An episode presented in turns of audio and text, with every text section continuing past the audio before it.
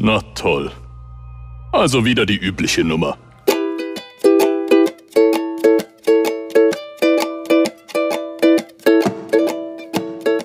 Hallo und herzlich willkommen zu Yay Comics. Ich bin Carlos und in dieser Sendung spreche ich mit Georg von Westfalen. Georg wurde 1971 in Köln geboren, hat Medizin studiert und arbeitet heute als Konzepter im Medizinbereich und als Illustrator. Für den Kinderkanal hat er zum Beispiel Bernd das Brot gestaltet. Außerdem baut er digitale Pinsel für das iPad-Programm Procreate.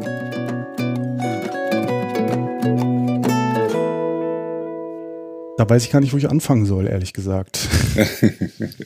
Aber fangen wir mal vielleicht äh, mit deinem Namen an. Darauf wirst du ja bestimmt auch ständig angesprochen. Jo. Georg Graf von Westfalen zu Fürstenberg. Was hat's denn damit auf sich? Ich habe ein bisschen gegoogelt und siehe da, du entstammst wohl tatsächlich einer uralten Adelsfamilie. Ja, genau. Also so ganz äh, firm bin ich da ehrlich gesagt auch nicht in der Familiengeschichte, aber ja, ist richtig, ja. Der erste bekannte ähm, Eintrag in deinem Stammbaum war ein Ritter. Genau, genau, das war der gute Johannes de Westphal und äh, da äh, hat sich dann halt, äh, haben sich die verschiedenen Familienlinien äh, dann auch daraus ergeben. Also gab es dann auch irgendwelche Bischöfe, ähm, die dann auch so ähm, halt in, äh, in, sowohl so Meschede und äh, Büren äh, und ähm, auch so in äh, Kulm, ähm, in Böhmen äh, dann ihre jeweiligen Liegenschaften hatten und dann auch äh, so als klassische Gutsherren oder so dann eigentlich auch ähm, damals äh, so sicherlich äh, geschichtlich äh, schon irgendwo ganz interessante äh, Biografien auch mitgebracht haben. Ne? Also ja, stelle ich mir super interessant vor. Also ich komme irgendwie bei meinem äh, Stammbaum irgendwie bis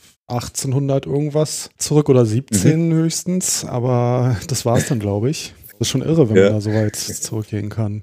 Ja, und ich meine, so als Kind fand ich natürlich auch spannend, irgendwie so ein Wappen zu haben und so. Ne? Das hat natürlich ja. auch einen gewissen Charme, klar. Aber, ja. Spielt das heute noch irgendeine Rolle in deinem Leben oder ist das einfach nur noch so Familiengeschichte? Ja, das ist halt im Prinzip ein Name, der bei offiziellen ähm, äh, Vorgängen manchmal Probleme macht wegen der Länge. Es ist halt wirklich nur in dem Sinne ein Name und äh, ja, ich meine hin und wieder so auch in dem äh, weiß ich nicht, in dem werblichen Bereich ist das natürlich, äh, also jetzt von, von äh, medizinischen Aspekt in der Agentur, äh, ja, war das mal natürlich so ein bisschen so ein Door-Opener, so ein Talking Point, aber nee, im Endeffekt ist das wirklich ein ganz normaler Name. Und, du hast ja. also leider auch keine äh, Schlösser und Pferde mehr oder so. Nee, wobei das auch äh, eigentlich ganz gut ist, weil mit dem Denkmalschutz und dem Erhalt äh, eines solchen alten Gebäudes ist es natürlich ja. auch schon ein Fulltime-Job, je nachdem. Aber äh, ich könnte mir vorstellen, dass es auch manchmal so ein bisschen äh, vielleicht Vorurteile ähm, hervorruft oder so. Ja, äh, also ich meine, das, äh, wo es ein bisschen störend war, war vielleicht so in der Schule und so, ähm, wo das natürlich noch irgendwie, weiß ich nicht, äh, auch bei den Lehrern manchmal so ein Punkt war, wenn ich dann zu spät kam, so gab es dann die Begrüßung, Wünsche wohl geruht zu haben, Herr Graf und so. Das waren dann eher so die Gags, aber ja, im Endeffekt, ähm, klar, es ist natürlich ein ungewöhnlicher Name. Ja. Und ähm, also der Adel wurde jetzt hier so vor 100 Jahren ungefähr abgeschafft. Genau, genau. Äh, und ich könnte mir vorstellen, dass ähm, sowas dann auch erstmal ein paar Generationen relativ frustrierend ist dass man diesen Stand oder diesen Status nicht mehr hat. Klar, also gerade so in diesem traditionellen Bewusstsein ist das natürlich schon auch äh, teilweise bitter, auch irgendwie so über den Krieg auch die, sage ich mal, die, die traditionellen äh, Familienstammsitze äh, dann auch zu verlieren und auch die, die, sind dann natürlich auch vertrieben worden und so. Mhm. Ähm, das war sicherlich keine leichte Zeit äh, und ja, Mhm. Gerade so in dem Traditionsbewusstsein, was äh, natürlich auch da sehr ausgeprägt ist, ist das sicherlich äh, schon eine schwierige Übergangsphase gewesen, denke ich mir. Ja.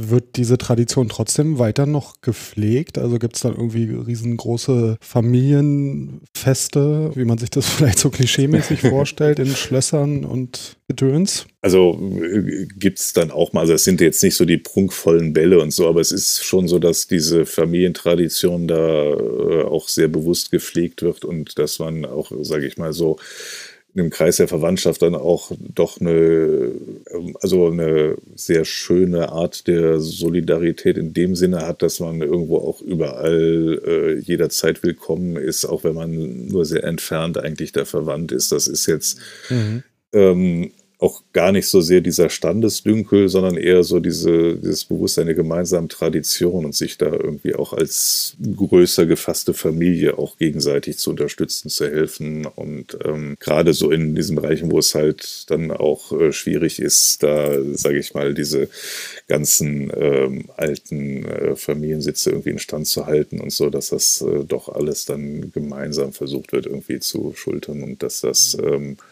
auch in der Art, wie man so diese gemeinsame Tradition versucht, trotzdem noch weiterzugeben, in dem Sinne einfach, dass man so ein bisschen das äh, Bewusstsein oder die, die, die Familiengeschichte jetzt auch nicht, mhm. Äh, wie gesagt, ich bin da auch nicht sehr firm, unbedingt äh, auswendig lernen muss, aber dass es einfach so doch schon auch mit zum Selbstverständnis gehört und dass auch äh, sehr viele dann auch ein sehr, ähm, sage ich mal, sehr engagiert sind im sozialen Bereich oder zumindest da so im regionalen Bereich dann auch diese Tradition entsprechend weiterzuführen und da auch äh, dafür zu sorgen, dass das halt äh, einfach so als geschichtliche Komponente noch äh, weiterleben kann. Mhm.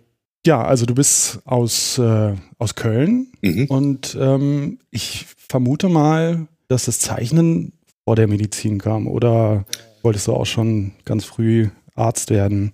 Das war eigentlich schon, auch weil ähm, mein Vater ist Arzt und äh, meine Mutter hat auch mit ihm zusammen in der Praxis als, äh, ähm, als äh, quasi Assistentin auch das Labor geführt und ah. Äh, dann war da so eine gewisse medizinische Vorbelastung natürlich schon Verstehe. da. Aber ähm, also das Interesse war auf jeden Fall immer da. Das Zeichnen, das hat schon sehr früh angefangen, also auch so in der Grundschule schon.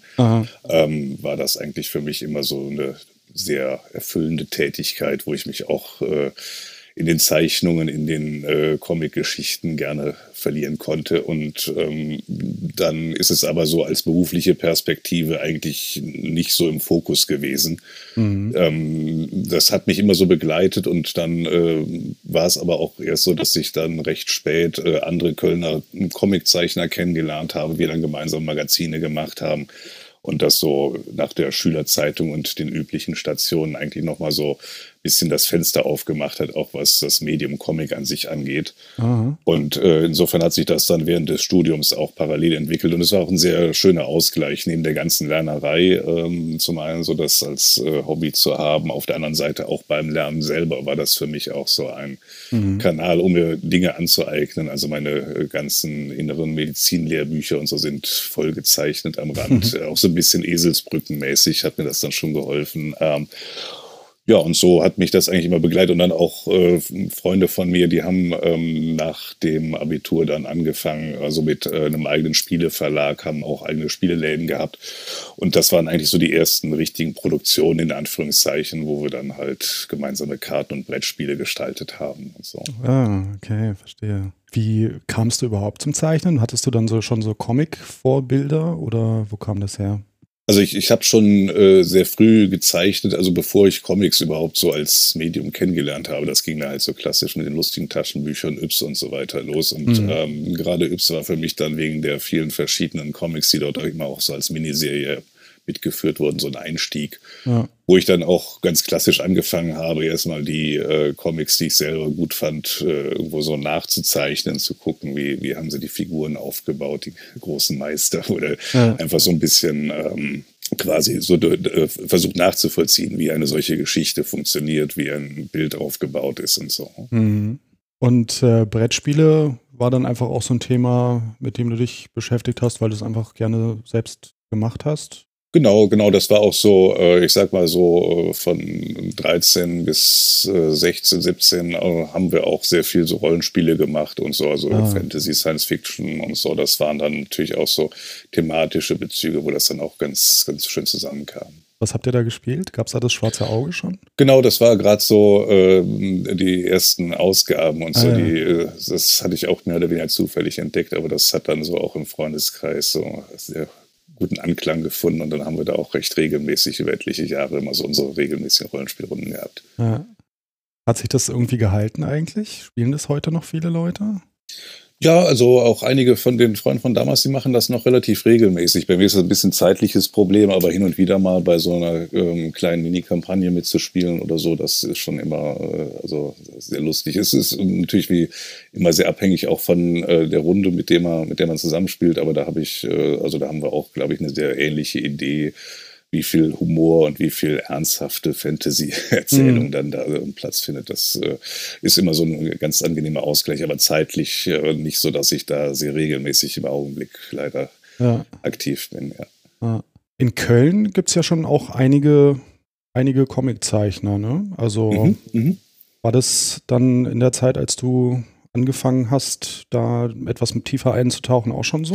Ja, also. Also Ralf König fällt einem natürlich so ein und. Genau, also Sarah Burini vielleicht. Sarah Burini heute, ja. Genau, genau. und äh, Frank Plein. Ähm, also über den habe ich eigentlich auch so die anderen Zeichner kennengelernt. Und ähm, ja, das war halt auch damals, haben wir dann auch so ein kleines äh, Comic-Magazin, so ein Fansein selber gemacht ähm, mit den eigenen Sachen. Das war eigentlich so ein ganz schöner Einstieg in so den Bereich von Self-Publishing, sage ich mal.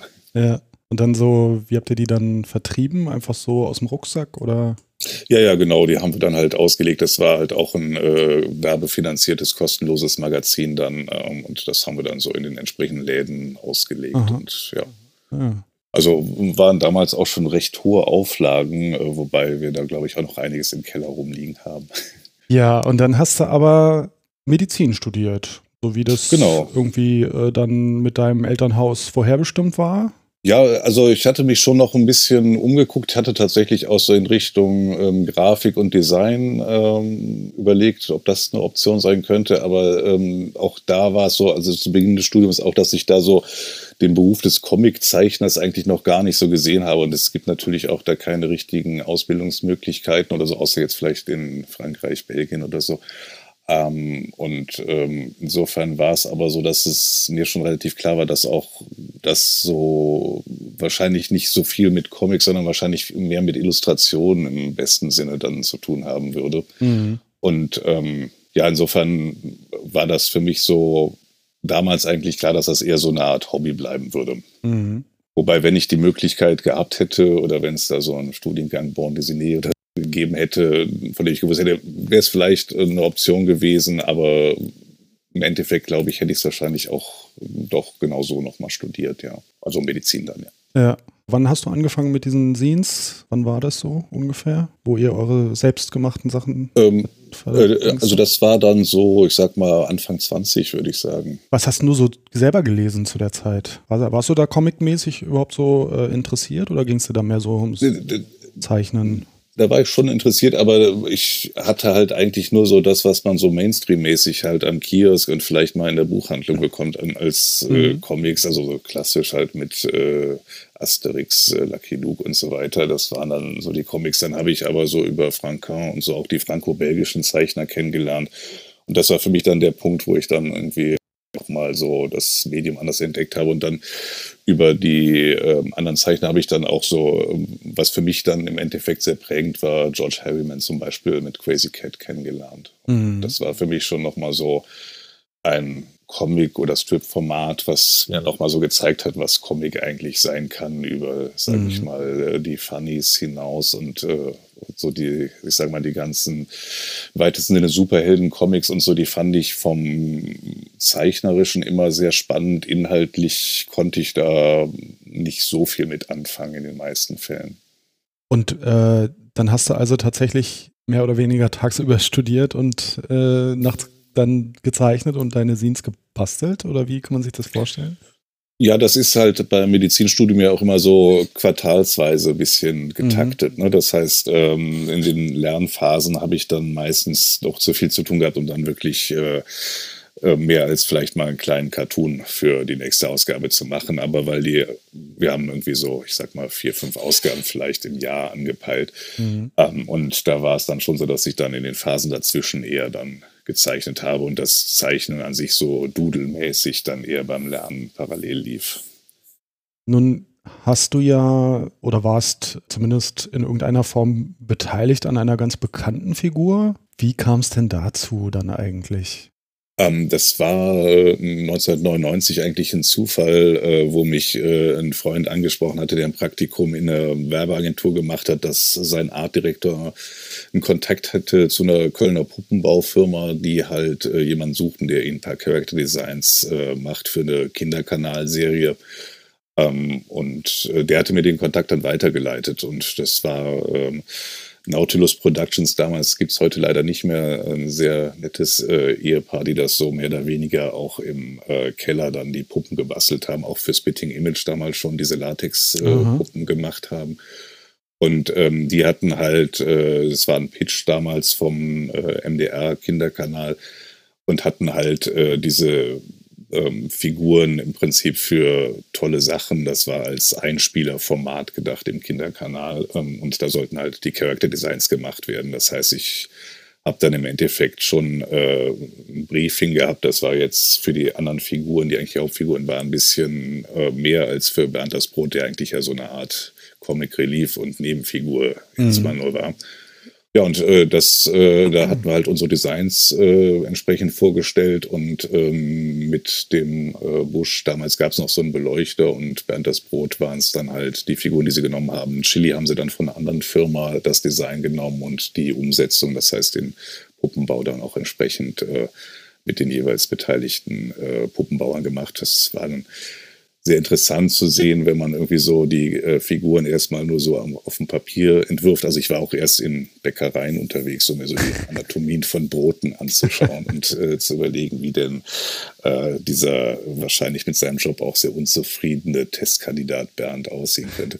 Und von diesen Designs ausgehend dann äh, zu erleben, wie dann, äh, wir haben dann irgendwie eine Bildhauerin gehabt, die das auch sehr schön dann als Tonmodell auch überlebensgroß gebaut hat, was dann halt so als Vorlage für für die äh, Latex-Gussfiguren waren. Aha. Und, ja, insofern war das eigentlich so, nachdem ich das eher so von den Brettspielen oder von irgendwelchen äh, Printmagazinen kannte, eigentlich nochmal ein sehr schöner Produktionsprozess auch so, wie dann irgendwie so eine Figur dann plötzlich äh, vor einem steht. Ja, das war also so eine von, von vielen Figuren erstmal nur für diese Produktion. Ich muss ja sagen, ich habe ja auch immer nur diese äh, diese, diese einzelnen Filme gesehen, diese, ähm, mhm. die so nachts liefen, wo auch hauptsächlich während das Brot alleine genau, unterwegs genau. war. Ja. Und dass es da so ein, so ein Universum noch mit so vielen anderen Figuren gab, das habe ich gar nicht so, gar nicht so mitbekommen. Mhm. Das war also von Anfang an auch gar nicht, äh, also es war erstmal größer angelegt und Bernd wurde dann später der Star oder wie war das? Also es war eigentlich eher kleiner angelegt, würde ich fast sagen. Also es waren wirklich so äh, vier bis fünfminütige ähm, Einspieler, äh, wo es dann halt im Grundsetting darum ging, dass äh, Chili der Scharf als Moderatorin, also Stunt-Scharf wollte sie eigentlich immer sein, war dann aber doch äh, in dem Alltagsjob Moderatorin im Kinderkanal und hat im Prinzip die Erfindungen von ihrem Freund Briegel, der Busch, quasi vorgestellt und äh, das war so ein bisschen so eine Art vom Format eine Persiflage auf diese ganzen Dauerwerbesendungen. Ja. Und ähm, es war natürlich klar, dass diese Erfindungen dann auch irgendwie am Ende nicht funktionierten. Äh, Im schlimmsten Fall irgendwie der Bernd äh, irgendwie auch immer der Leidtragende war, wenn die Dinge explodierten ja. und das im Studio zu großem Chaos führte. Also es war schon sehr, äh, war auch so ein bisschen Slapstick-mäßig, Comedy-mäßig. Also es war so eine unterhaltsame äh, kleine Überleitung zu den nächsten Serien und Sendungen, die damals auf dem Kinderkanal liefen. Ja. Und von da ausgehend, äh, weil sich damals auch dann Kinderkanal und Arte einen Sendeplatz geteilt hatten, wo dann ab äh, 21 Uhr in den Bereichen, wo es getrennte Sender waren, dann halt diese, dieser Sendeplatz für den Kinderkanal quasi frei war. Und da haben die dann irgendwo äh, angefangen, diese Nachtschleifen mit Bernd zu produzieren. Und das war eigentlich der Punkt, wo dann auch andere über eigentliche Zielgruppe der Kinder äh, im Fernsehen hinaus noch andere, das halt, also vor allem auch Jugendliche dann nachts äh, mit Erstaunen ja. zur Kenntnis nahmen, was da äh, in dieser Nachtschleife doch auf relativ bizarre Weise funktionierte. Ja. Also das fand ich auch das Sympathische, dass Bernd eigentlich so ein Offbeat-Charakter ist, also eigentlich so einer, der seiner Verweigerungshaltung, mhm. seiner bisschen depressiven, lakonisch-sarkastischen Art doch auch eigentlich so, eine, so einen Charakter darstellt, den man jetzt nicht unbedingt im Kinderkanal auch erwartet hätte. Ne? Und ja. Äh, insofern ja, hat ja dann auch eine gewisse Eigendynamik und Eigenleben darüber hinaus entwickelt. Ja, ich hatte ja immer den Eindruck, der wäre so besonders für Kiffer konzipiert worden. so im Nachtprogramm äh, ich, ich lief das dann. Ja, ich kann es mir tatsächlich gut vorstellen, dass es dann wahrscheinlich irgendwie nochmal äh, einen Tacken bizarrer ist, wenn man dann auch das in dieser wiederholenden Schleife sieht und dann auch direkt angesprochen wird, so von wegen, jetzt mach den Fernseher aus, ich habe keinen Bock, ich will ja. schlafen und lass mich in Ruhe doch. Ja, das, ähm, das war schon recht bizarr, in der Tat. Weißt du noch ein bisschen mehr darüber, wie es überhaupt dazu kam, zu dieser Idee? Was war denn da so der Gedanke dahinter? Also äh, die, die, die Grundidee, äh, das war ein Konzept von äh, Tommy Krabweis und seinen äh, mhm. Kumpels. Die haben ja ähm, damals dann halt, äh, sag ich mal, diese, diese Grundidee, äh, dieses Format und auch äh, so dieses Figuren-Setup äh, dann halt dem Kinderkanal angeboten. Und ähm, also mit denen hatte ich leider selber in der Produktion und so auch äh, kaum Kontakt, aber das äh, war im Prinzip so die, die Grundidee, ja. die dann aber jetzt erstmal auch für dieses äh, Einspielerformat war. Und dann äh, gab es aber ja auch diese Bernd-Events und so weiter. Das waren dann noch so größere Produktionen, teilweise auch so äh, Musikclips, die sie mit Bernd und den Figuren produziert haben. Ja. Später wurde es dann äh, wahnsinnig populär, ne? Also das war schon ein großer Erfolg, ne?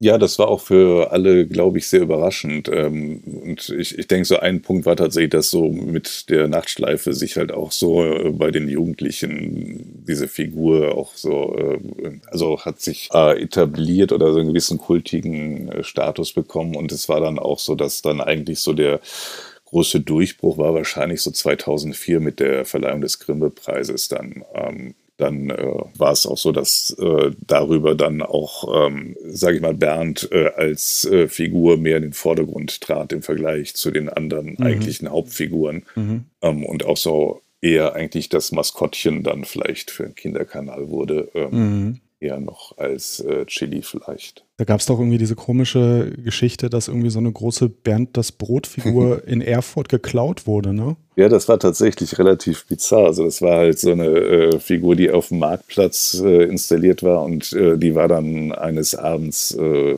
plötzlich weg und es war nicht klar, was da passiert ist und es gab dann tatsächlich auch ein, eine Art ähm, Bekennervideo, wo sie dann halt diese Figur auch entsprechend äh, inszeniert hatten. Ähm, im, im, Im Endeffekt war es, äh, wenn ich das richtig in Erinnerung habe, glaube ich, äh, äh, von einem äh, autonomen Zentrum, die damit gegen die Schließung einer äh, Fabrik oder einer äh, Neubebauung des Geländes protestieren wollten. Und mhm. ähm, war natürlich medial auch eine schöne Geschichte. Ich habe dann irgendwie auch noch, also ich habe selber auch gar nicht mitbekommen. Äh, ein Freund schickte mir dann irgendwie das Foto, wo irgendwie dann Bernd wieder gefunden wurde im Endeffekt und von sechs Polizisten dann auf den Schultern dann wieder an den Platz auf dem Marktplatz getragen und dort wieder verschraubt wurde. Ah, okay. Und hast du jetzt so von, von diesem äh, irren Erfolg dann da noch irgendwas gehabt? Hast du darüber noch äh, viele andere Aufträge bekommen oder so? Wie ist das, wenn man so eine bekannte Figur designt? Ja, also es, es war eigentlich so gedacht, also eigentlich auch vertraglich festgelegt, dass ich dann halt so eine Art Artdirektion für die Weiterentwicklung der Figuren auch beim Kinderkanal und für Abformate ähm, einnehmen sollte. Das äh, wurde dann vom Kinderkanal nicht unbedingt sehr aktiv praktiziert, sage ich mal. Mhm. Ich habe es dann irgendwann auch nicht so ähm, vehement eingefordert oder da auf mein Recht äh, gepocht, weil es im Prinzip auch, sage ich mal, also so, so schön wie das ist, die Figur zu haben, dann in der Umsetzung, in der Betreuung, dann, äh, sage ich mal, da seine Zeit äh, zu investieren, ähm, das hätte ich jetzt nicht so spannend gefunden, wie andere Formate, neue Figuren zu entwickeln. Was natürlich sehr schön ist, ist äh, so vom Character Design Aspekt so eine Figur im Portfolio zu haben, einfach für andere Auftragsarbeiten ist das natürlich schon ein Türöffner. Ja. Ja, es gibt ja so dieses bekannte Beispiel ähm, von Walter Mörs, mhm. mit, der mit seinem Blaubär ähm, der den ja also irgendwie auch äh, wohl als Auftragsproduktion mhm. ähm, gemacht hat und da äh, nie großartig reich mit geworden ist. Ja. Ähm, und als, als Designer äh, ist man dann ja sicherlich in einer noch schwächeren Position als der Erfinder selbst. Ne? Absolut, ja klar, ja klar, ja. Also ich bekomme da schon äh, noch irgendwie so ein paar äh, Promille immer anteilig an irgendwelchen Lizenzerlösen, aber das sind äh, ein paar hundert Euro im Jahr. Also das, da, davon wird man jetzt nicht reich, sage ich mal. Mhm. Okay, dann kommen wir doch mal zu dem Thema, über das ich überhaupt erst auf dich aufmerksam geworden mhm. bin. Mhm. Ich bin nämlich großer Freund äh, des iPad Pro und ja. äh, vor, äh, vor, allem mit dem äh, Pencil und ähm, Apps wie Procreate oder Clip Studio ist das jetzt eine ziemlich interessante Konkurrenz für so Wacom oder ja. ähnliche Sachen geworden. Ja in den letzten Jahren. Und da gibt es zwar schon, also jetzt insbesondere bei Procreate, äh, das ist so diese, diese Mal- und Zeichen-App, die ich dafür benutze, da gibt es zwar schon tolle Brushes dabei, aber wenn man da irgendwann so ein bisschen ähm, mehr will, dann ja. landet man ganz schnell bei dir. das freut mich so. Weil es gibt ja gar nicht so viele, ähm, gar nicht so viele ähm, Leute, die da aktiv sind und, und Brushes bauen. Also es gibt dieses Procreate Forum, mhm. da gibt's, da passiert schon was, da sind schon einige am machen, aber ich habe den Eindruck, dass du da zu den aktivsten gehörst oder äh, auf jeden Fall hast du irrsinnig viele schon mhm, gemacht. Mhm, ja. Und auch sehr, sehr, sehr gute. Danke, ja, also, danke. Wie kam es denn dazu? Also ich vermute mal, du warst einfach auch selbst iPad User und wolltest einfach bessere Brushes haben. Ne? Genau, also im, im Prinzip habe ich dann äh, also das iPad als Werkzeug zum Zeichnen eigentlich erst dann wirklich so äh, mir intensiver angeschaut, als es halt den Apple Pencil gab als äh, mhm. Eingabegerät. Und das, äh, also ich habe sonst äh, jahrelang eigentlich hauptsächlich mit ähm, Clip Studio beziehungsweise Manga Studio auf dem äh, Mac gearbeitet und dann halt mit dem äh, Cintiq-Grafik-Tablett. Aber dann war so das iPad zusammen mit dem Pencil und Procreate tatsächlich so etwas, wo ich dachte, das ist schon noch, also war für mich, weiß ich nicht, ein Gamechanger, wenn man so will. Äh, einfach so von, ja. von dem Handling, von dem Gefühl des Zeichnens und auch von der Möglichkeit halt damit mobil unterwegs zu sein. Ne? Also ob jetzt beim ja. Kunden oder wenn man mal im Café schnell was skribbeln möchte oder so. Und ähm, dann kam ich halt relativ schnell an den Punkt, wo ich dann mit den Brushes, die äh, mit Procreate mitkam, ähm, also ich habe auch äh, alle möglichen anderen Zeichen-Apps ausprobiert, aber da war Procreate schon damals so Anfang 2016 bin ich da intensiver eingestiegen. Ähm, für mich eigentlich so die mit Abstand beste App in dem Bereich. Aber mit den Brushes war ich dann auch selber etwas unzufrieden, habe dann auch im Forum da so ein paar gefunden, wo ich dachte, ja, geht in eine gute Richtung, würde es aber eigentlich gerne noch ein bisschen anders haben, so vom Verhalten, vom Fluss und so weiter.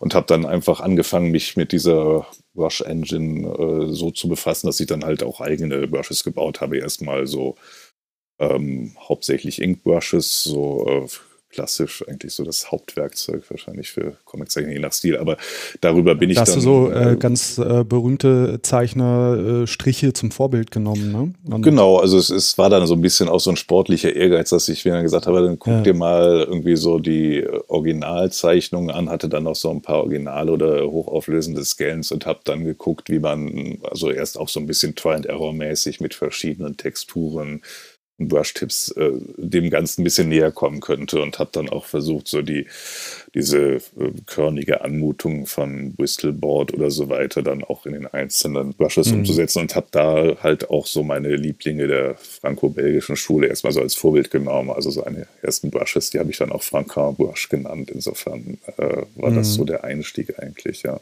Die Möglichkeiten in äh, Procreate sind ja doch so ein bisschen beschränkter mhm. als in Photoshop zum ja. Beispiel. Ne? Mhm da hat man ja richtig so eine Physik-Engine ja. und kann irgendwie jeden einzelnen, äh, jedes einzelne Haar irgendwie animieren oder so. Ja. Ich habe das auch hier und da mal ausprobiert, aber um da richtig gute Ergebnisse ähm, zu erzielen, muss man da schon, muss man da schon äh, ein bisschen tiefer einsteigen. Ja, das stimmt. Also wie gesagt, es ist, war am Anfang sehr viel Versuch und Irrtum, wo man sich einfach so schrittweise dem Ganzen genähert hat und mit den verschiedenen Einstellungen, dann habe ich dann versucht, mhm. da irgendwie so die Details ähm, ähm, zu optimieren. Im Endeffekt äh, vom, vom Ablauf ist es so, dass man, also dass ich ausgehe von äh, wirklich äh, einem Strich, äh, der halt dann auch irgendwo aufbricht auf dem Papier und so, was man in höheren Auflösungen eigentlich eher sieht mhm. und versuche das dann halt abzubilden. Das heißt, ich arbeite auch nicht mit den gescannten ähm, Brush-Tips oder Texturen, sondern baue die dann entsprechend, um dieses Ergebnis zu erzielen. Ähm, das heißt, mhm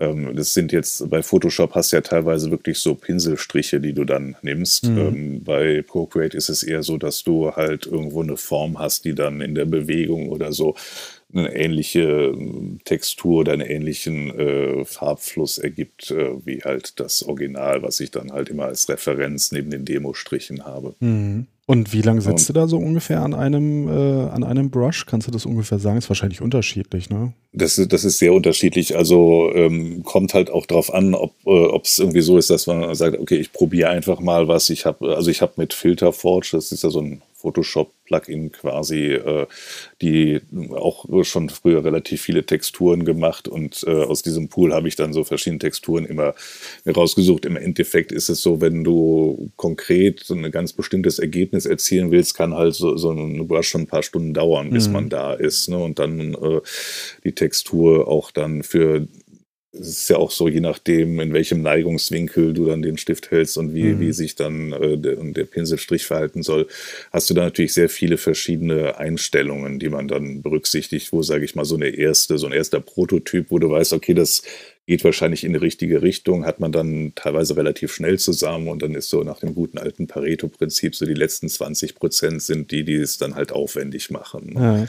Aber da war es für mich dann auch erstmal so, weil ich das halt auch für als, als Werkzeug für mich selber gemacht habe, auch okay, dann nochmal die extra Runde zu gehen und nochmal eine andere Textur und hier nochmal irgendwie äh, die Pinselspitze nochmal zu modifizieren mhm. und ähm, sich da so schrittweise zu nähern. Insofern auch einige von meinen Brushes, die haben auch dann eine entsprechende Versionierung. Mhm, also ja wo sich dann auch mit neuen Features, die Procreate ja auch relativ regelmäßig dann anbietet, äh, dann auch ganz neue Möglichkeiten ergeben, auch so genau, da gab's alte ja, Brush dann nochmal ja. ja, neu zu interpretieren oder weiter auszubauen. Letztes Jahr gab es ja ein Update mit genau, ein, genau. ein größeres Update der äh, Engine dahinter. Musstest du dann mhm. da viel nochmal umbauen oder das, haben die alten Brushes trotzdem weiter funktioniert?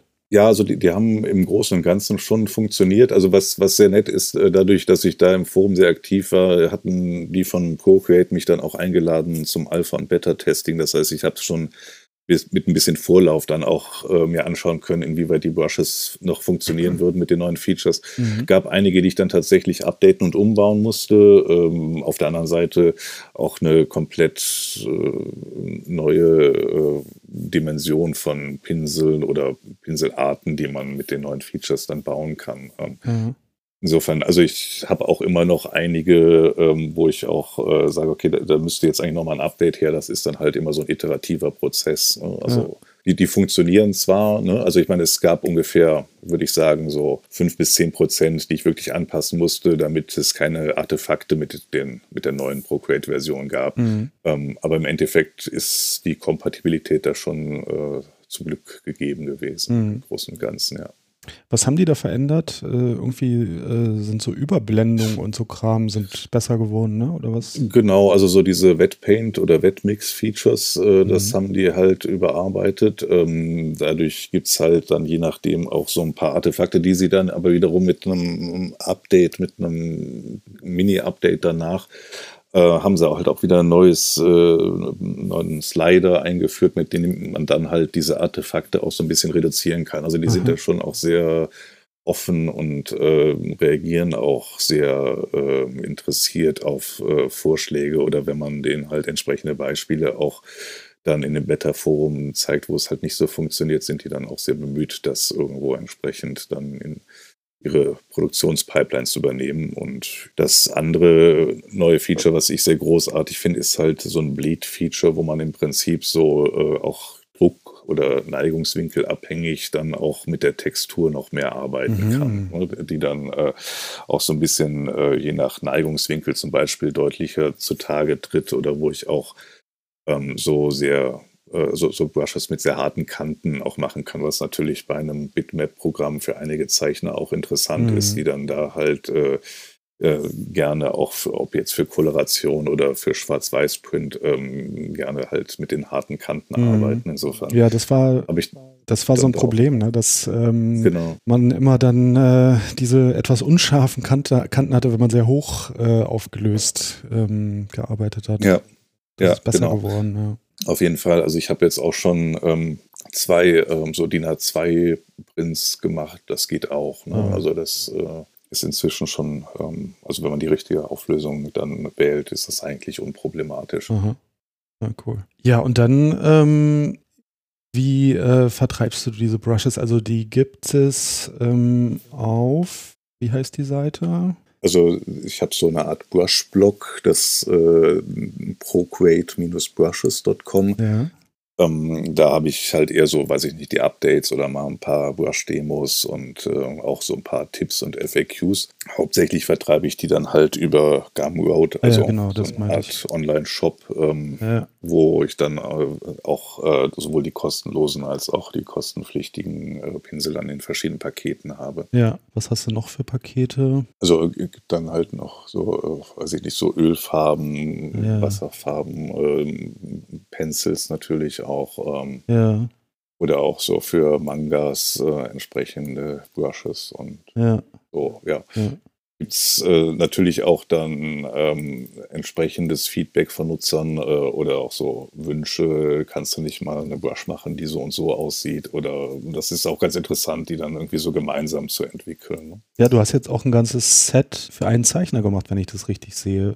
Ja, genau, das war tatsächlich ganz witzig. Also ist auch so ähm, aus meiner Sicht selber so das Set, mit dem ich selber mm, am meisten mache oder jetzt auch sehr zufrieden bin. Das hat sich halt zufällig ergeben. Ähm, auch so, ich glaube, über Twitter oder so kam der Kontakt. Ähm, und ähm, ich hatte halt äh, so eine Brush, die ähm, der Jens, äh, also es ist so ein norwegischer äh, Comiczeichner, ähm, Jens Kasteif, der hat dann ähm, nochmal ge äh, gefragt oder wir waren so in E-Mail-Kontakt und weil ich irgendwie seine Sachen auch sehr gerne mag und seinen Strich auch äh, sehr toll finde, ähm, hat sich das eigentlich so ergeben, dass ich ihm dann angeboten habe. Also ich kann dir gerne da so für dann noch so, ähm, weiß ich nicht, so zum Beispiel fürs äh, Panel zeichnen oder für, für ein paar Schattierungs äh, ähm, Brushes äh, entsprechende Vorschläge machen. Und ähm, da hat er mir dann auch so mit äh, sehr guten Beispielen, also analogen Beispielen als Referenz und dann auch seinen ähm, quasi Beta-Zeichen äh, ähm, versuchen, äh, mir das geschickt und das haben wir dann halt so gemeinsam entwickelt. Das war tatsächlich sehr schön und ja.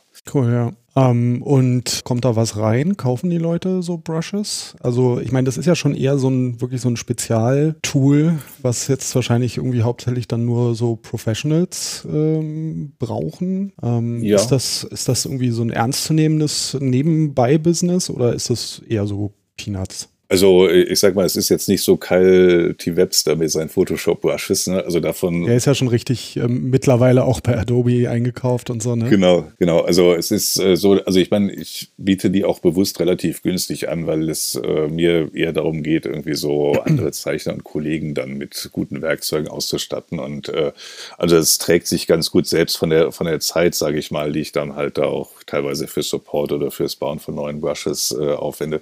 Das äh, deckt sich da ganz gut, aber das ist jetzt kein äh, super toller Stundenlohn Mhm. und ähm, es ist halt eher so etwas, was als ähm, Zubrot ganz gut funktioniert und was natürlich eigentlich auch äh, für, als, als Produkt ganz dankbar ist, weil wenn man die jetzt einmal gebaut hat, dann muss man da vielleicht hin und wieder mal ein Update machen, aber man müsste da jetzt auch nicht so viel Zeit reinstecken. Bei mir ist das dann halt eher so, wenn ich dann mal irgendwo einen Kreativblock habe oder so eine Phase, wo ich irgendwie nicht so viel an Auftragsarbeiten habe oder so und äh, selber dann auch denke, ah, hier könnte man doch eigentlich mal dieses und jenes ausprobieren, dass ich dann auch ähm, diese Brushes baue und das so ein bisschen von der Art ist das natürlich schon eine relativ monotone Tätigkeit. Erstmal, man ähm, dreht halt an ein paar Schiebereglern, lädt eine neue Textur rein, macht Demo-Striche, ändert die Textur, macht Demo-Striche. Mhm. Aber es kann dann auch so ein bisschen entspannend sein zwischendurch, ne? oder so beim Scribbeln und so. Mhm. Man könnte wahrscheinlich da jetzt mehr Zeit auch ins Marketing, in die Kommunikation stecken und so weiter und das Ganze auch vom Pricing her ein bisschen äh, anpassen. Ähm, auch weil ich jetzt relativ viele Brushes kostenlos habe, da könnte man natürlich auch gucken, dass, äh, dass man da vielleicht irgendwie so andere Staffelungen hat. Aber ich finde es tatsächlich auch sehr schön, auch dann irgendwo so weltweit irgendwie so dann das Feedback zu bekommen mhm. oder Zeichnungen von Leuten zugeschickt zu bekommen, zu sehen, was sie dann damit machen. Ähm, und ähm, ja, einfach da zu sehen, dass es irgendwo auch für viele tatsächlich so ein bisschen ähm, die Arbeit erleichtert oder so. Also im besten Fall. Mhm. Äh, schreiben sie mir auch, dass sie durch die Brushes inspiriert sind, selber mehr oder anders zu zeichnen mhm. und so. Das ist natürlich schon ein sehr schönes Feedback. Ja, ja da ist so, eine, so ein günstiger Preis natürlich hilfreich, aber mhm. ist schon ja sehr, sehr, sehr günstig. Also ich sehe gerade hier dieses Megapack mit äh, 400 Brushes sind da drin mhm. für 15 Dollar. Genau, genau. Das, ja. das ist ja wirklich sehr erschwinglich. Bei manchen Packs ähm, kann man irgendwie auch einen freien Preis wählen oder so, ne?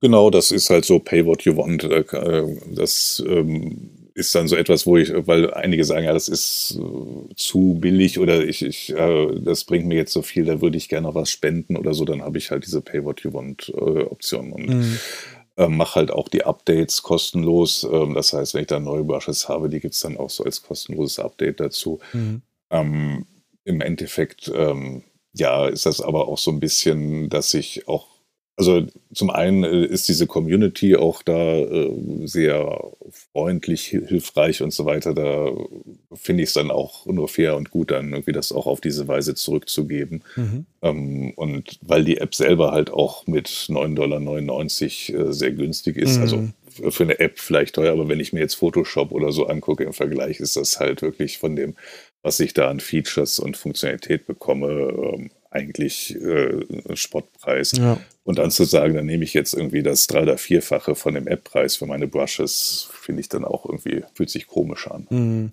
Ja, wobei ich finde, es fühlt sich auch ein bisschen komisch an, so eine App für einen Zehner zu verkaufen. Also ich meine, ja, ich finde es ja. toll auf der einen Seite, ja, dass es sich jeder leisten kann. Und ich finde auch schön, dass es nicht so ein Abo-Modell ist. Auf jeden Fall, ja. Aber 10 Euro für so eine App, in der ja Gut, sie ist relativ minimalistisch, aber es steckt schon viel drin an Funktionalität. Ja, auf jeden Fall. Also das ist halt auch das Schöne, dass das irgendwie so ein ähm, sehr ähm, reduzierten Interface, man eigentlich, wenn man tiefer einsteigt, da entdeckt, wie viel da eigentlich noch an mhm. äh, wirklich auch nützlichen Funktionen noch unter der Motorhaube ist. Ja, und da mache ich mir halt so ein bisschen Sorgen um die Zukunft solcher, solcher Programme, wenn die so günstig sind.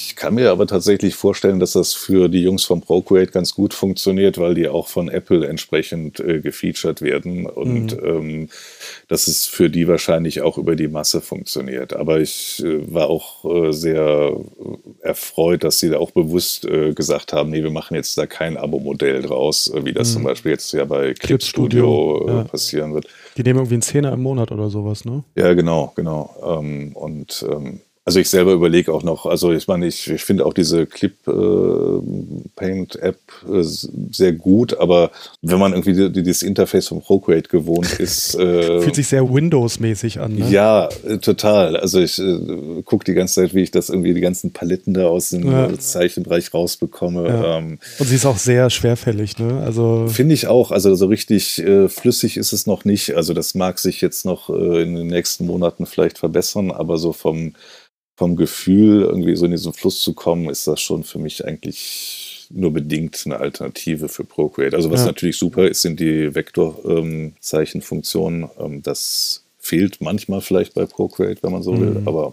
ja. Und für Comic-Leute natürlich auch so dieses mit so mehrere Seiten anlegen können. Ja, korrekt. Ist natürlich genau. auch super. Ja, auch mit den Sprechblasenfunktionen und so. Ne? Mhm. Und dann hat es auch noch äh, Animationsfunktionen. Also das ist ja wirklich, das ist schon so ein richtiges Photoshop, so mehr oder weniger. Ja. Ja, ich habe mir da neulich auch mal diese Tests, die haben irgendwie mal so ein paar Monate äh, Testversion angeboten mhm. und habe mir das auch mal angeschaut. Aber mich spricht dann so dieses, dieser minimalistischere Ansatz von Procreate doch auch etwas mehr an. Hm, ja. Was gibt es denn so von Procreate, was du dir da noch so, gibt es da noch irgendwelche Sachen, die du dir da noch wünschen würdest? So vielleicht so generell von dem Programm oder auch nur fürs, fürs ähm, Brush, Brushes bauen? Ja, äh, klar. Also ich meine, ähm, so generell wäre natürlich ein Texttool cool. Ne? Also die, die Texte setze ich jetzt dann entweder per Copy-Paste aus einer anderen App wie Inkscape oder so rein. Mhm. Ist jetzt aber kein Showstopper für mich, weil je nachdem, äh, was ich zeichne oder so bei, bei eigenen Comics, ist auch so, dass ich dann so die letzten fünf bis zehn Prozent, sprich so das finale Layout und Text dann halt oft auch in Photoshop oder in der Desktop-Variante von Clip Studio setze. Was so die Brushes angeht, wäre natürlich super, irgendwie so ein bisschen diese, diesen Wet-Paint-Modus, also diese Wasserfarbanmutung, die ist halt in mhm. äh, Photoshop äh, doch noch überzeugend. Mhm. Da gibt es sowas noch äh, ein bisschen, ja, ein bisschen realistischer in Anführungszeichen zu haben. Ähm, man kriegt schon die Ergebnisse hin, aber es ist teilweise äh, so, dass man da ein bisschen basteln muss, ne, um dann äh, die mhm. entsprechenden Kanten und so weiter hinzubekommen. Also so ein, so ein Wasserfarbmodus. Also dieser Wet-Paint-Modus, den sie jetzt haben, der ist schon sehr cool. Äh, also das ist dann aber eher so für ähm, für Blending, also so für, für, Farbmix und so weiter, gut als für so einen richtigen flüssigen Farblauf, der halt dann auch diese harten Kanten bietet. Aber ich meine, auch da gibt es über Photoshop hinaus noch so mit Rebell und so weiter auch Tools, die das so als Kernfunktion haben, die das dann noch überzeugender abbilden. Aber ich glaube, das wird auch über die Zeit sicherlich noch einiges geben. Das ist schon, also auch ja. von der Art, wie sie eigentlich so jedes Jahr mit einem großen Update dann auch den Funktionsumfang deutlich nochmal erweitern, ist das auch schon eine sehr lebendige App, finde ich. So im Vergleich zu anderen ja. auch. Ja, ist natürlich auch eine Frage der Leistung. Genau, also, richtig, ja. Es gibt ja also schon noch so spürbare Grenzen. Also ich habe äh, versucht, ähm, mir so ein äh, A5-Template auf äh, 1200 dpi mhm, anzulegen. Ja. Und dann hat man irgendwie noch fünf Ebenen oder so. Ja, genau, ja. ähm, also es gibt da schon sehr spürbare Grenzen noch, was so die Leistung angeht. Und gerade so diese aufwendigen Pinsel, wie man sie von Photoshop teilweise kennt, wo wirklich dann die einzelnen Haare gerechnet werden. Ja, ja. Ähm, sowas würde wahrscheinlich einfach noch gar nicht noch gar nicht richtig gut funktionieren. Ja, ja, also es ist natürlich dann auch so mit, äh, irgendwo sind, also jetzt gerade so bei den Ebenen der Auflösung ist das natürlich dann auch eine Hardware-Geschichte. Ne? Aber es, ja. ähm, auch das entwickelt sich ja auch in einer erstaunlichen Weise weiter, aber schon richtig, also so von der Art, wie man irgendwo auch bei Photoshop ähm, wirklich ein äh, komplettes äh, Labor hat, ist das da, äh, dass man aber dafür finde ich irgendwie so ein bisschen mehr hands-on arbeiten kann oder so. Also es, es fühlt sich mhm. äh, irgendwo intuitiver und spielerischer an, in Procreative Brushes zu bauen als in Photoshop, finde ich. Weil man einfach weniger Möglichkeiten hat und das Interface simpler ist? Ja, oder? also das hat, glaube ich, tatsächlich auch da sehr viel mit dem Interface zu tun und ähm, so sage ich mal, mit so einer bisschen so einer Reduktion äh, auf das Wesentliche hat man in einzelnen Bereichen dann, finde ich, auch bessere Ergebnisse teilweise als in Photoshop. Mhm. Ne, also es mhm. kommt dann wirklich sehr darauf an, was man abbilden möchte. Ne? Also zum Beispiel so mit den ja. Inkbrushes äh, bin ich selber da sehr zufrieden vom Ergebnis im Vergleich auch zu Photoshop und Clip Studio. Ja. Wie gesagt, so bei einzelnen, also auch die Pencils ist auch wunderbar, finde ich. Ähm, mhm. Aber so diese Wasserfarben ist eigentlich so das Hauptthema und auch so ein bisschen dieser pastöse Ölfarb-Look. Ne? Das mhm. ist auch nochmal so etwas, wo man sicherlich noch Luft nach oben hat bei Procreate. Ja, da gibt es ja auch schon ganz geile Konzepte in, ähm, wie heißt es, Painter oder so, wo man so richtig, ähm, ja, wie auf so einer Farbpalette Farben zusammen mischen genau, kann. Genau, genau, so. ja, ja. Das ist natürlich schon auch ganz, ganz interessant, ja. Mhm. Ja. Aber da müssen wir wahrscheinlich noch ein bisschen drauf warten. Ja. auf dem iPad zumindest. Genau. Ja, und dann ist ja auch immer so eine Sache, ähm, Computer produzieren ja immer erstmal alles so glatt und perfekt. Ja, genau. Und äh, man muss halt immer dagegen arbeiten ja, und was dafür tun, damit Sachen naturalistisch und zufällig aussehen. Ne? Genau, das ist wahrscheinlich genau. so die größte Herausforderung. Ne? Ja, genau. Also auch so diese Happy Accidents, sage ich mal, beim Zeichnen, ne? dass man irgendwo so mhm. ähm, dann auch irgendwelche zufälligen Muster hat, wie dann auch so ein Pinselstrich aufbricht und so. Ja. Aber das Lustige ist auch, da gibt es so ganz unterschiedliches Feedback. Einige, die sind dann so mit den sehr glatten, äh, ist natürlich eine Stilfrage, mit den glatten glatten ja. Brushes sind die dann eher happier und andere sagen halt so, man muss ein bisschen dreckiger sein und noch ein bisschen mehr äh, Artefakte produzieren. Aber wie gesagt, mhm. das äh, kann man dann eigentlich inzwischen auch ganz gut imitieren, je nach Brush-Typ. Ja, ich finde es ja gerade so ein bisschen interessante Phase, weil es so so viele Leute wie nie zuvor halt so digitale Malsachen äh, benutzen und mhm. das sieht vieles ganz, ganz toll aus, aber ich finde oder bilde mir ein, dass man auch oft sieht, dass es digital ist, weil es eben absolut, ja, ja, weil weil es halt äh, immer auf den gleichen Formen basiert und es täuscht eben so eine so einen Naturalismus vor, aber irgendwie ist es so ein bisschen ja, wie wenn man auf so einen 3D-generierten Menschen guckt. Irgendwas stimmt ja, doch da nicht. Ja, genau. Es, es wirkt zu glatt, äh, dann teilweise. Äh, kann ich gut nachvollziehen, auf jeden Fall. Ja. Ja. ja. Also, das war auch so der Ausgangspunkt eigentlich für mich bei den Procreate Brushes, dass man da ähm, zu sehr noch das Gefühl hatte, ah, okay, es ist klar, dass das mit dem Rechner gemacht ist, auch wenn es jetzt nicht irgendwie nach einem Standard-Photoshop-Filter aussieht. Aber das ist halt generell auch so mit den Farbverläufen oder so eigentlich immer so diese extra Runde nochmal ist, das ein bisschen natürlicher aussehen zu lassen, alles. Ne? Ja. Okay, Procreate, ja, schauen wir mal, wie es da, wie es da weitergeht. Mhm. Du bist da auf jeden Fall weiter am Ball. Ja, definitiv, ja. Cool. Ja, das wäre jetzt, glaube ich, schon ein großer Verlust, wenn du dir morgen überlegen würdest, ach nee, das mit den Brushes lasse ich jetzt doch mal bleiben. Ja, aber. Ähm, weil es halt gar nicht so viele gibt, die das machen, habe ich so den Eindruck. Oder zumindest ja. nicht viele, die das so ernsthaft so gut machen. Ja, vielen Dank. Also, aber das, das war auch für mich so ein bisschen der Punkt, auch so von dem, was auch andere ähm, dann teilweise kostenpflichtig anbieten. Ich hatte mir dann auch äh, anfangs so einige Sets gekauft, wo ich dann denke, so, ja, okay, ne, das, das sind aber dann so aus meiner Sicht fehlen dann die letzten 20, 30 Prozent noch und äh, das ähm, mhm. macht dann aber auch Spaß, irgendwie zu gucken, wie weit man dann die Brush Engine noch pushen kann und was noch so möglich ist. Ähm, insofern macht es auch so viel Spaß, äh, dass ich da sicherlich weitermachen werde. Insofern, ja. Oh, sehr schön.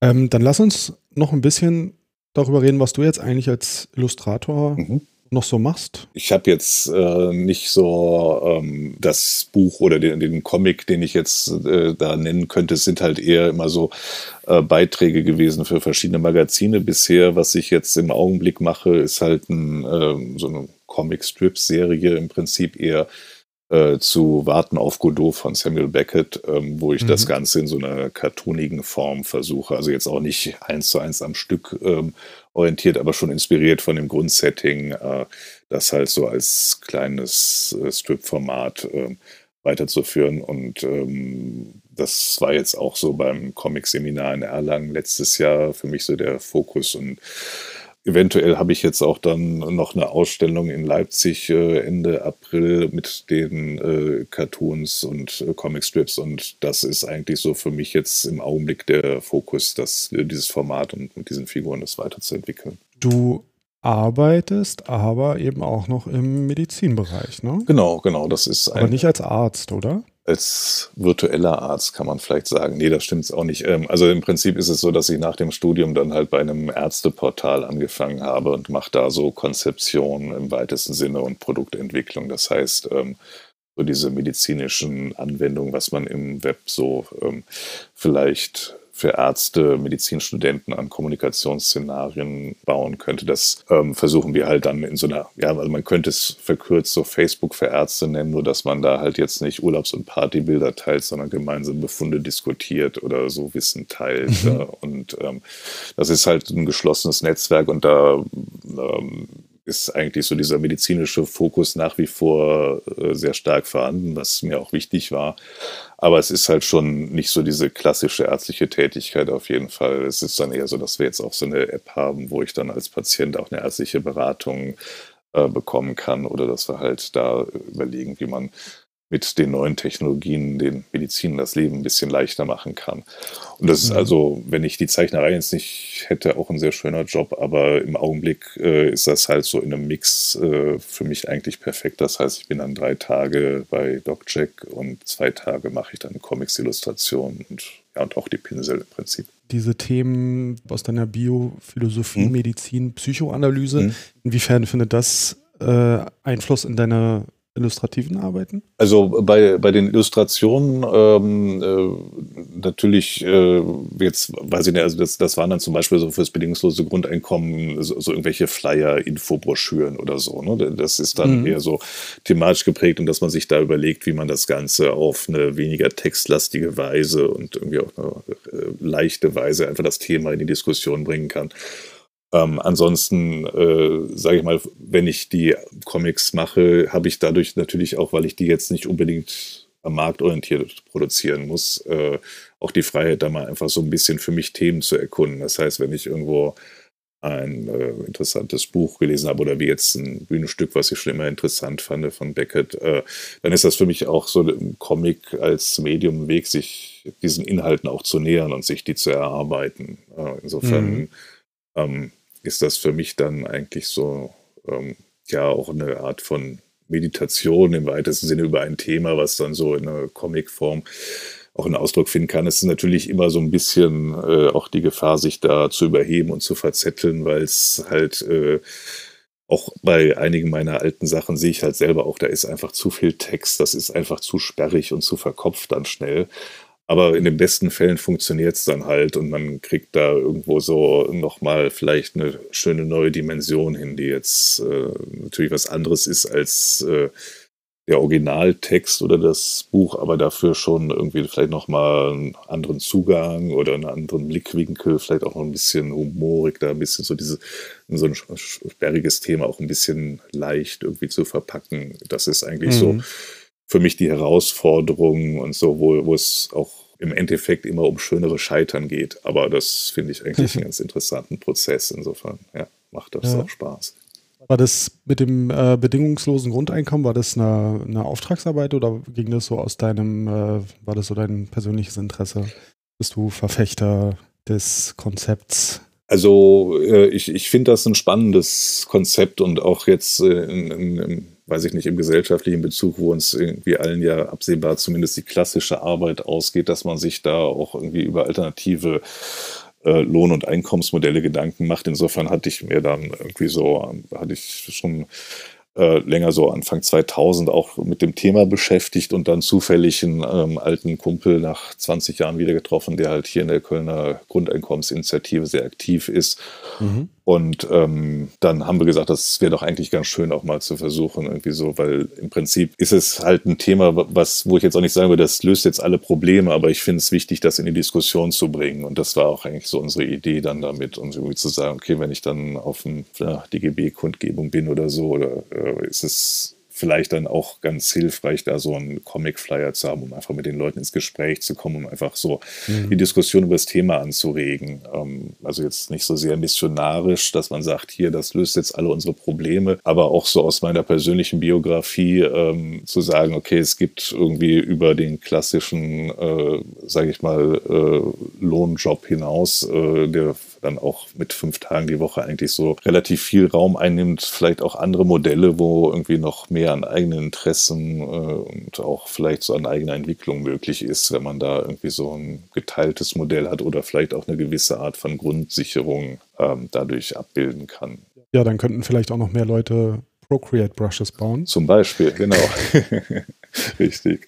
Ja, schön. Ähm, hast du vielleicht noch ähm, Comics. Ähm, liest du Comics eigentlich überhaupt? Äh, ich lese sehr gerne Comics, aber das ist halt äh, tatsächlich auch immer so, konkurriert halt mit dem eigenen Zeichnen. Ne? Und weil, mhm. weil es irgendwie bei mir, also ich sag mal so, auch mit DocTrack, das ist halt auch ein relativ zeitintensiver Job, der jetzt auch nicht unbedingt so an den drei Tagen dann komplett abgedeckt ist. Das heißt, für mich ist das äh, eigentlich so ein bisschen immer so der, der Zeitmangel, der da äh, verhindert, dass ich mein äh, also dass ich die Comics, die ich hier auch noch alle auf meinem Turit-Stapel habe, dass ich die mal angehe. Also und ich merke auch immer wieder, dass irgendwie so es eigentlich viel zu viel gute Comics gibt, um da hinterher zu kommen. Das ist so ein bisschen mhm. so ein Luxusproblem. Aber ja. Mhm.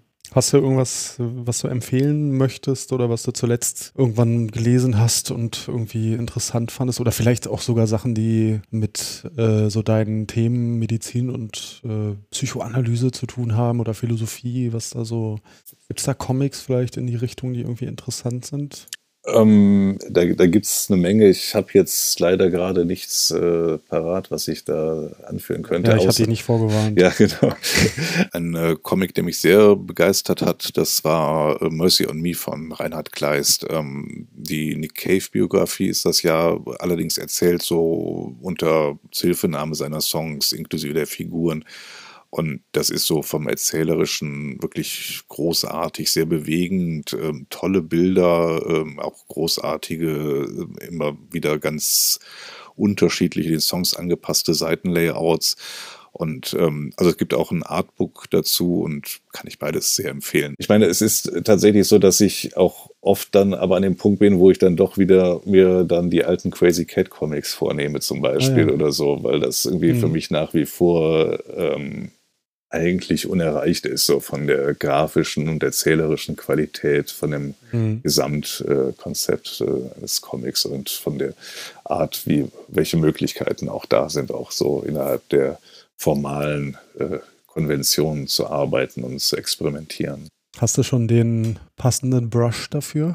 Es gibt äh, eine Harriman Brush tatsächlich, ähm, äh, wo ich aber sagen würde, dass, dass die eigentlich nochmal ein Update bräuchte. Jetzt mit den neuen Funktionen kann man sicherlich äh, dem mhm. noch ein bisschen näher kommen, auch weil die noch ein bisschen glatt ist vielleicht im Vergleich. Aber ein, eine gute Idee, da werde ich mich dann demnächst mal dem wieder zuwenden. Hast du irgendwelche, irgendwelche Pläne jetzt, äh, so Illustration oder Comic betreffend ähm, oder deine Brushs betreffend? Bist du gerade an irgendwas dran oder ist da irgendwas zu berichten? Ja, was halt ganz interessant war, auch ähm, über ähm, die sozialen Medien entstanden ist, also Nicholas Cole, das ist ein ähm, Zeichner aus den USA, der auch so für Disney und so viel gemacht hat der kam irgendwie auf mich zu und äh, bat mich irgendwie seine, sein einer seiner Lieblings-Photoshop-Pinsel zu versuchen, in äh, Procreate nachzubauen. Aha. Und das war so der Punkt, wo ich jetzt irgendwie auch so ein Set habe, noch mit äh, anderen äh, Brushes, wo ich gerade dran arbeite, ähm, die halt so ein bisschen, äh, sage ich mal, vielleicht eher Profi-Werkzeuge sind, die auch so vom Handling vielleicht nicht so ganz intuitiv sind, äh, wo, wo es aber nochmal so ganz ganz spannenden Ansatz gibt und äh, das ist so im Brush-Bereich ähm, das nächste Set, wo ich gerade dran mhm. arbeite. Mhm. Und ansonsten vom Zeichnen, wie gesagt, ist für mich jetzt eigentlich der Fokus auf äh, Warten auf Godot mit den äh, auch dann Ausstellungen in Erlangen und äh, in Leipzig. Insofern wird das wahrscheinlich dann auch den Fokus darstellen in den nächsten Monaten. Also wird man dich auch in Erlangen treffen können dann? Ja, auf jeden Fall. Also ich werde auch wieder beim Comic-Seminar mitmachen. Das ist ja immer äh, quasi in der Woche vorher, vor dem Comic-Salon. Ah, okay. Und das ist dann eigentlich immer schon fast schon eine Art Familientreffen dort. Cool, ja. Ja, super. Dann äh, bedanke ich mich. Es war sehr interessant. Ach, sehr gerne. Hat Spaß gemacht. War toll, ja. mal äh, die Stimme hinter den Brushes und hinter Bernd dem Brot zu hören. Ja. Bis denn und äh, viel Spaß mit dem Brushbauen. Ja. Und deine Brushes findet man auf procreate-brushes.com. Genau, vielen Dank.